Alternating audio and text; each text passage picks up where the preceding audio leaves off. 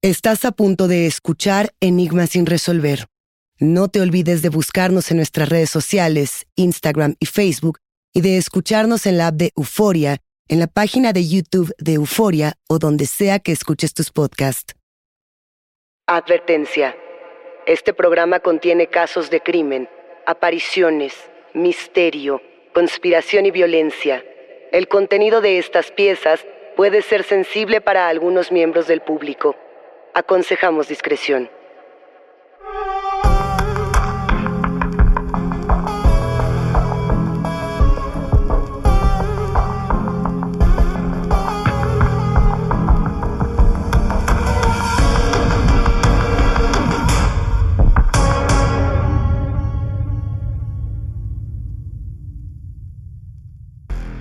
Se volvió viral entre 2022 y 2023. Todos hablaron del tema. Los TikTokers replicaron los videos e imágenes sin importarles si el caso seguía abierto o si sus contenidos podrían afectar las investigaciones forenses en Orange County, Florida. En las numerosas pantallas de celulares alrededor del planeta se reprodujo una y otra vez el mismo video. Estoy segura de que lo recuerdan. Una maleta de color azulejeo se balanceaba suavemente en la sala de una casa. Desde el interior de aquella valija, la voz sofocada de un hombre de 42 años de edad suplicaba una y otra vez. Sara, Sara, no puedo respirar. Por favor, Sara. Sin poder ver a Sara, asumimos que ella graba aquella súplica. En primer plano, la escuchamos responder. Ese es mi nombre. no lo vayas a gastar. Sara, por favor. Esas fueron las últimas palabras de su expareja, Jorge Torres Jr., antes de morir asfixiado. Y este es un nuevo episodio de Enigmas sin resolver. Sara Boone, la muerte, el interrogatorio y la maleta.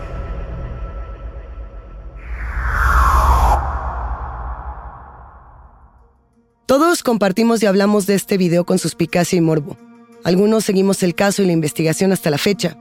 Incluso las compañías de TV y de streaming se vieron seducidas por la escalofriante historia y lanzaron toda clase de documentales y testimonios.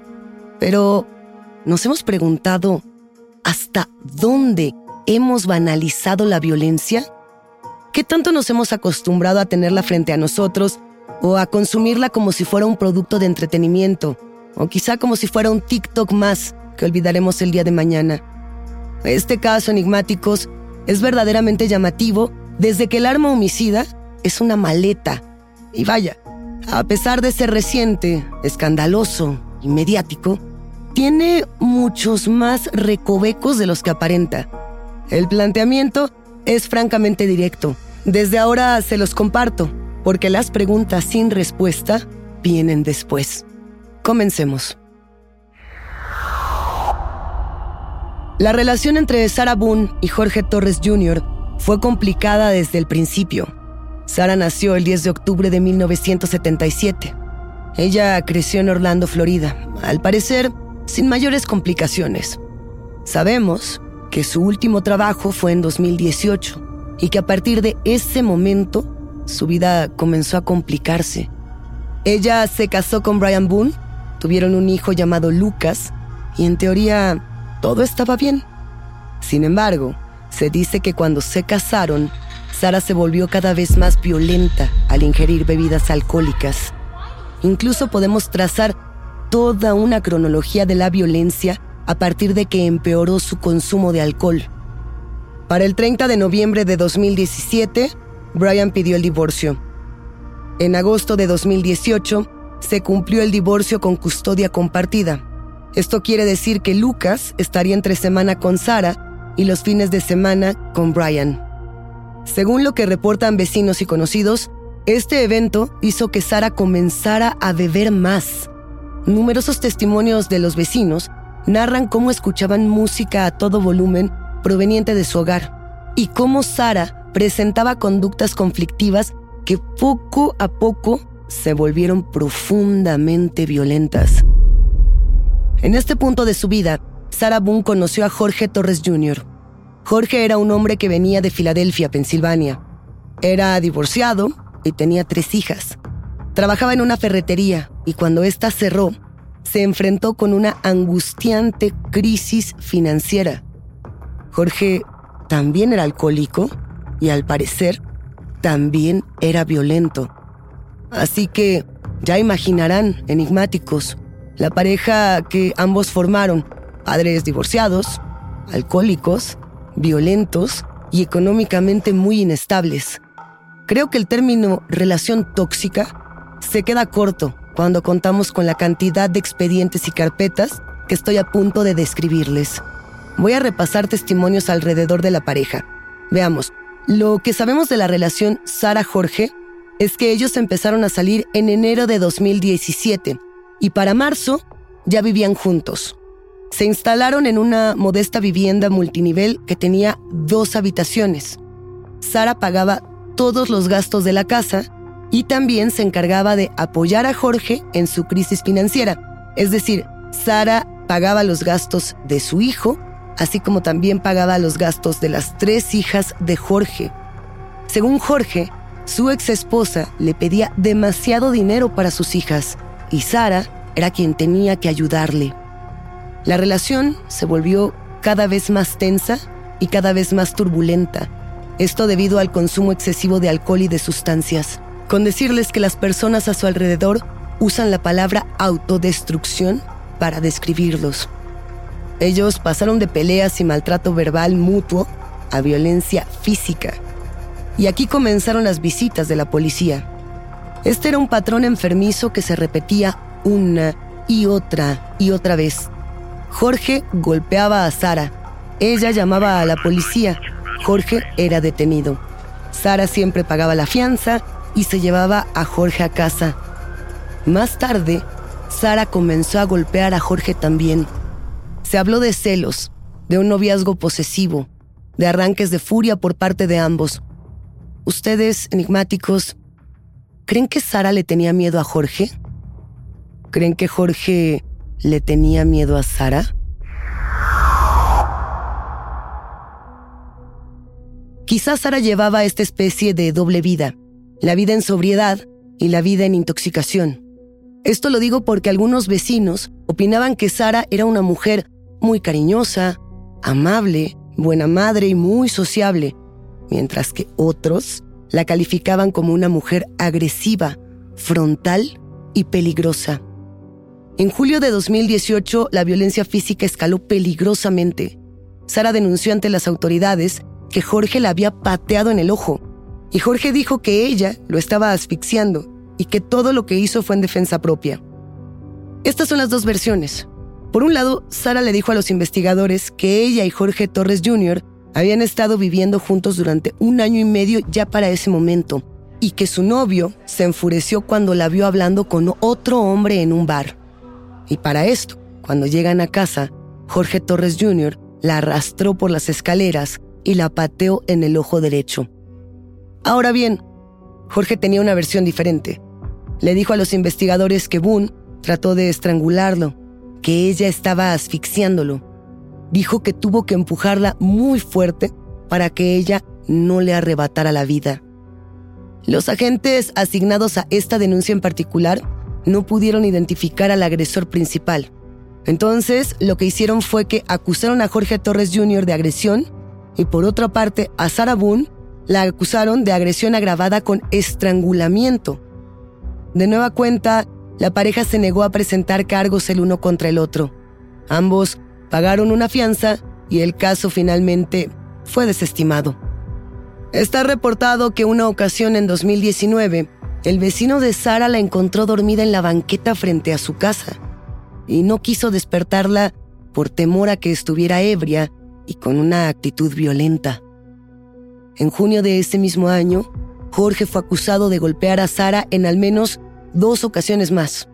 Una vez, la policía respondió a una llamada de violencia doméstica en la casa de la pareja. Sara dijo que Jorge la había golpeado en la cabeza, en la cara, las piernas y los brazos. Y lo que ella dijo es que Jorge estaba enojado de nueva cuenta porque ella había hablado con otro hombre. Ella afirmó que él amenazó de muerte.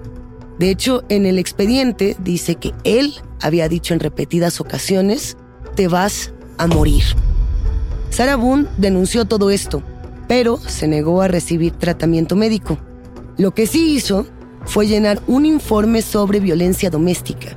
Y al llenar este informe, automáticamente Jorge Torres Jr. tiene que ser arrestado. Sara testificó en su contra en una audiencia judicial. Y vaya, al final del día el juez concedió la excarcelación de Torres con la condición de que dejara de consumir alcohol y dejara de consumir drogas. Otra de las condiciones fue que no debía de vivir en la misma casa que Sara. Y enigmáticos, no entendemos por qué, pero regresar a casa de Sara fue exactamente lo que hizo. Tres días después, Sara volvió a llamar a la policía porque Jorge estaba usando sus tarjetas de crédito sin su permiso. Incluso en estas fechas, también reportó que Jorge la golpeaba y la asfixiaba mientras dormía. Esto ocurrió en septiembre de 2019. La policía arrestó a Jorge por violar los términos de su fianza. Y según la denuncia penal, lo que él hizo fue abrir de una patada la puerta de la habitación donde Sara estaba durmiendo y entonces se acercó a la cama y le dio un puñetazo en la cabeza. Podría seguir y seguir, pero creo que el punto ya está establecido. Jorge fue arrestado en numerosas ocasiones y aún así él y Sara volvían a estar juntos. ¿Tenía esto solución? ¿Esta relación pudo arreglarse? ¿O quizá terminar a tiempo? Todos los elementos para la catástrofe estaban ahí. ¿Por qué nadie se dio cuenta?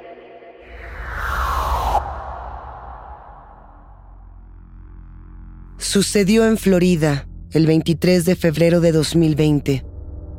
A la 1 pm, Sarah Boone llamó a la policía de Orange County luego de haber encontrado a su pareja, Jorge Torres Jr., muerto en el interior de una maleta que guardaban en casa.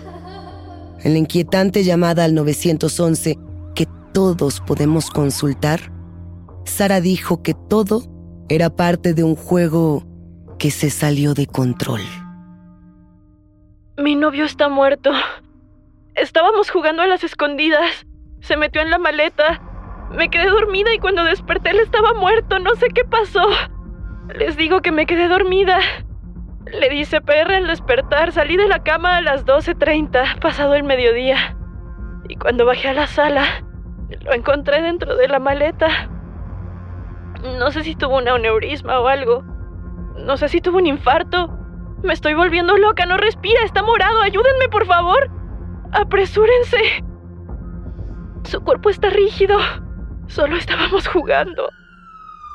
Al llegar a la escena, el Departamento de Bomberos de Orange County confirmó la muerte de Jorge Torres Jr., de 42 años. Los videos que documentan este primer encuentro de Sara con las autoridades la muestran confundida, estresada, intentando deslindarse de la muerte de su pareja en plena escena del crimen. Ahora bien, cuando las autoridades entraron a la casa de Sarah Boone y recorrieron el domicilio, no encontraron una causa o razón aparente para detenerla. Únicamente consultaron con ella si estaba de acuerdo en que su teléfono celular y su computadora fueran sometidos a pruebas periciales. Sara aceptó y despidió a los policías y peritos de su residencia. Sin embargo, al día siguiente, cuando Sara fue supuestamente citada para hablar de los resultados de la autopsia de su pareja, las oficinas del sheriff tenían una oscura sorpresa para ella. ¿Tienes miedo? Estás escuchando Enigmas sin resolver. Recapitulemos, enigmáticos. En la declaración jurada de Sarah Boone, dice que ella y Jorge Torres Jr. estaban bebiendo una simple botella de vino que no estaban ebrios, que se pusieron a jugar a las escondidas y que Jorge entró voluntariamente en la maleta, que todo era un simple juego en el que ambos reían. Sara dice que se quedó dormida y no se dio cuenta de que Jorge Torres Jr. todavía estaba en la valija. Este es un dato sensible. La autopsia de Jorge Torres Jr. muestra que el hombre murió de asfixia por postura. A esto se le llama asfixia postural o asfixia posicional. ¿Qué quiere decir? Quiere decir que seguramente su cuello se encontraba totalmente torcido o doblado hacia el pecho, con la barbilla hacia el pecho, que también las rodillas presionaban este mismo pecho, la caja torácica, impidiendo el paso del aire hasta que la falta de oxígeno provocó la muerte. También se reveló que Jorge pasó más de 11 horas en el interior de esa maleta. Cuando Sara despertó, unas horas después, alrededor del mediodía, afirma que abrió el cierre del equipaje azul y encontró a Torres inconsciente y sin respirar. Aquí entra un detalle interesante. Sara dice que antes de llamar al 911, llamó por teléfono a su exmarido, a Brian Boone, con quien habló por un momento, y que fue él quien la instó entonces a llamar a urgencias. De hecho, en el video donde la policía llega a la residencia de Sara, vemos al fondo a su ex esposo Brian Boone, quien tiene una actitud un tanto molesta. Incluso tengo la impresión de que le dice a Sara algo así como, te tocaba pasar por Lucas hoy. Supongo que se presentó para verificar lo que ocurría en el lugar donde su hijo pasaba varios días a la semana. Y sí, hasta donde tengo entendido, en ese momento, Brian solicitó la custodia completa de su hijo Lucas y le fue concedida. Entonces, ¿cómo llegamos a estos videos virales que inquietaron tanto al público, mostrando las últimas horas de vida de Jorge Torres Jr.? Les comenté que la policía le preguntó a Sara si estaba de acuerdo con que se hiciera una revisión de su teléfono y de su computadora, y que ella extrañamente aceptó. Y digo extrañamente porque si tienes este tipo de videos guardados en tu teléfono, ¿por qué los entregarías tan fácilmente a la policía? Pues bien, al asistir de manera voluntaria a un interrogatorio en las oficinas del sheriff de Orange County, Sara se encontró con una sorpresa verdaderamente funesta. Los detectives del caso le revelaron dos videos que Sara tenía en su teléfono donde se mostraba claramente que fue ella quien dejó a Jorge intencionalmente en la maleta a pesar de sus súplicas por sobrevivir. Los videos, a pesar de durar muy poco, son absolutamente perturbadores, porque no necesitan mostrarnos demasiado para contarnos una historia verdaderamente desgarradora. Ahí está de nuevo, frente a nosotros, la maleta de color azulejeo que se mueve suavemente en la sala de Sara y en el interior, Jorge Torres Jr., completamente atrapado, con todo su peso estrujándolo, con la caja torácica sin poder expandirse para coger aire, con el diafragma colapsado y la tráquea cerrada. Sara, por favor, suplica él. Sara, Sara. Ese es mi nombre. no lo vayas a gastar. Le dice ella mientras ríe. ¿Puedes imaginar los últimos minutos de vida de un hombre que pasa más de 11 horas atrapado sin aire en la sala de su casa? ¿Podrías dormir si una persona suplicara por su vida en la habitación contigua? Estos son los videos que circularon de manera viral en TikTok y en otras plataformas y redes sociales. De hecho, todo esto lo pueden consultar de manera íntegra en Internet, tal cual. Cosa que antes no podíamos hacer para verdaderamente profundizar en otros casos e investigaciones.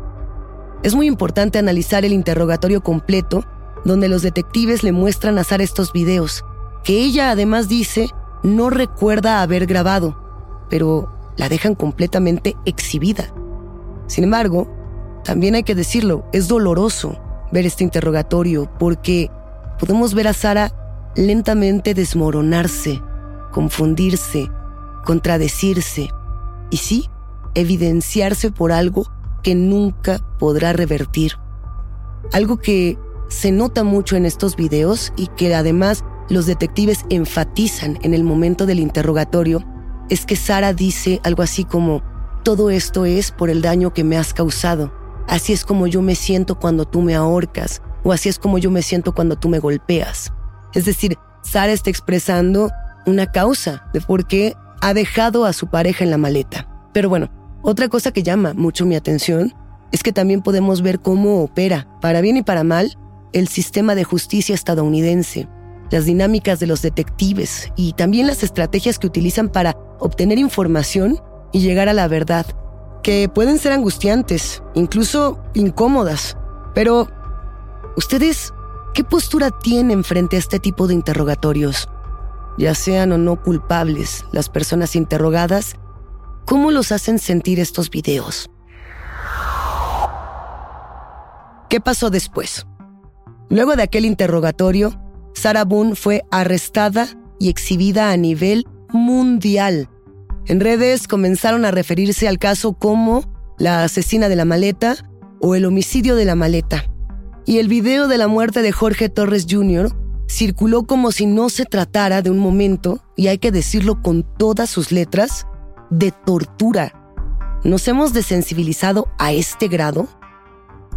¿Ustedes piensan que los investigadores y al final del día las autoridades estadounidenses hicieron bien en revelar este video al público en general? ¿Somos conscientes de lo que estamos consumiendo y compartiendo? Hasta el momento, Sara está acusada de homicidio en segundo grado, pero este tema no ha terminado y todavía no hemos tenido un juicio. Desde 2020 hasta 2024 no hemos tenido un juicio. De hecho, este juicio se ha retrasado unas 12 veces. ¿Por qué? Bien, Sarah Boone tuvo en estos últimos años varios defensores públicos que se retiraron del caso, citando, por supuesto, conflictos de intereses.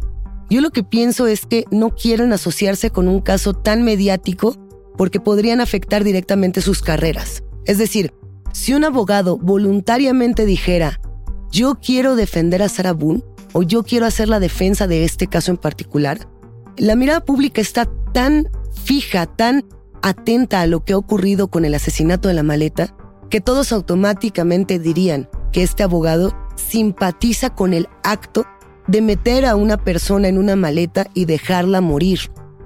No sabemos exactamente, y eso es algo que se tiene que analizar en un juicio, cómo es que Jorge entró a la maleta, porque difícilmente alguien puede forzar a una persona a entrar a una maleta si no es de manera voluntaria. Quiero que imaginen este punto donde ustedes intentan tomar a alguien y meterlo en una maleta en contra de su voluntad. ¿Notan lo difícil que puede ser eso? En una serie de cartas escritas a mano enviadas al tribunal, Sara criticó fuertemente a los abogados designados, denunciando que no atendían sus llamadas durante meses, que no se presentaban a las audiencias, que no respondían sus cartas y que la habían dejado prácticamente sola. También criticó que hubieran compartido el ahora famoso video de la maleta y dijo que no hay lugar en el mundo donde no la conozcan y la estigmaticen. Y precisamente criticó que hasta los youtubers pueden ir a las conferencias de prensa donde se informan los avances del caso, pero ella no puede acceder a nada de información con respecto al tema. Particularmente le envió cartas muy duras a su exabogado Frank Bankowitz, quien se retiró del caso en 2022 diciendo que no podía representar a una cliente que lo llamaba fracasado y bufón. Ahora, quiero compartirles un fragmento que me parece relevante dentro de todo lo que Sara escribió y dice así, Señor Bankowitz, usted debe entender lo insignificante que me han hecho sentir con las interminables debacles, obstáculos y tropiezos que he tenido, que estoy atravesando y que sigo enfrentando desde que fui encarcelada. Nadie parece escucharme. Nunca. Me niego, me rehuso absolutamente a creer que así es realmente como van a justificar sus acciones. Desde 2020 hasta ahora, han sido siete los abogados designados como defensores de este caso. El último es Winston Hobson. En octubre de 2023, Sarah Boone apareció en corte una vez más. Al principio se encontraba en un rincón de la sala hablando en privado con Winston Hobson, su abogado, el abogado de Orlando, que además fue designado por el tribunal como su defensor público. Tengo que enfatizar eso. Ningún abogado está por su propia decisión, por propia voluntad, defendiendo este caso, más bien son designados por los tribunales y por lo mismo Sara continúa con esta queja de que nadie se interesa por su defensa. Pero bueno, durante aquella breve audiencia, el abogado Winston Hobson pidió que el tribunal fijara otra audiencia de Estado, pero ahora en enero de 2024. Esto para darle tiempo para prepararse para el juicio. De hecho, enigmáticos, el juez fijó el 16 de enero de 2024 como fecha para la conferencia previa al juicio, momento en el que se espera que la defensa fije la fecha del juicio de Boone. Con esto, el Estado no tuvo ninguna objeción. Aún siendo absolutamente imparciales, creo que queda más que claro que estamos frente a un caso terrible.